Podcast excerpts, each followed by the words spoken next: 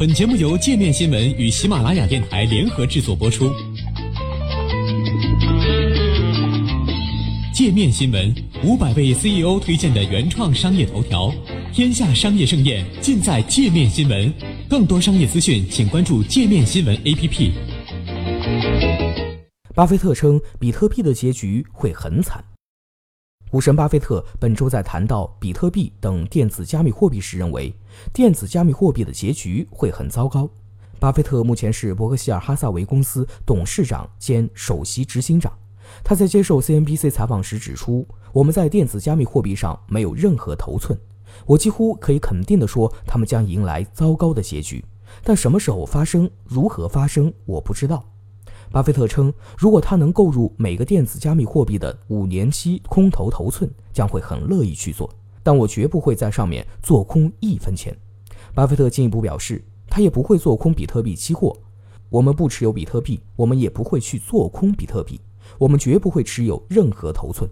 他解释说，在那些我了解的东西上，我要处理的问题就够多了，我为什么还要在一些我不了解的东西上做多做空呢？其实，巴菲特长期以来一直都不看好比特币。他早在2014年就表示，比特币本质上就是一个海市蜃楼。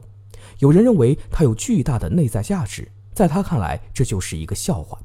巴菲特的长期合作伙伴伯克希尔哈萨维公司副董事长芒格日前也表示，比特币是一场泡沫，他们一直都有泡沫，结局会很悲惨。他表示，比特币现在还在走高。而且听起来似乎很现代，因此投资者都很兴奋。但是我并不兴奋。这并不是芒格第一次表露不看好比特币。去年他在密歇根大学发表讲话时，也曾说比特币完全疯狂了，自己会像躲瘟疫一样躲着比特币。而和他们坚定立场相反的是，曾经说比特币是场骗局的前摩根大通 CEO 戴蒙，最近态度有所软化。他在接受福克斯采访时表示，后悔自己当初的言论，称区块链是真实存在的，并为比特币和其他数字货币的交易提供支持。在过去一年中，比特币涨势迅猛，十二个月的累计涨幅超过百分之一千五，总市值一度高达二十亿美元。据比特币网站 CoinDesk 数据显示，比特币上周三下跌百分之三点六九，至一万三千九百零七美元。总市值也回撤到了十五亿美元左右。当巴菲特做出表态后不久，接着有消息传出，韩国政府打算通过立法关闭比特币交易所，这也使得比特币价格再度遭受重创。除了韩国政府部门外，美联储主席耶伦在去年十二月最后一次货币政策会议上就表示，数字货币是一种高度投机性的资产，不构成法定货币。他还指出，数字货币在支付系统中起着非常小的作用，并不是一个稳定的价值储藏手段。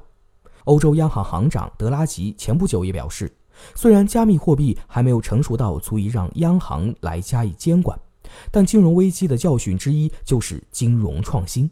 在这种情况下，它是金融和技术创新，我们应该对其潜在风险给予足够的重视。对于比特币以及整个虚拟货币市场在年内将如何演进？此前，CNBC 根据近期对大量分析师的采访，总结出了几种可能。其中一种就是在虚拟货币市场不断进化的同时，随之而来的监管也将更多。监管加强之后，比特币价格或将下滑。在过去几个月中，美国证券交易委员会已经频繁提醒投资者注意虚拟货币相关风险。并且叫停了一些公司通过发行代币融资的活动。分析人士指出，监管态度很容易重创虚拟货币的涨势。而对于很多虚拟货币基金来说，如果一个月出现百分之二十五的跌幅，将会很难承受。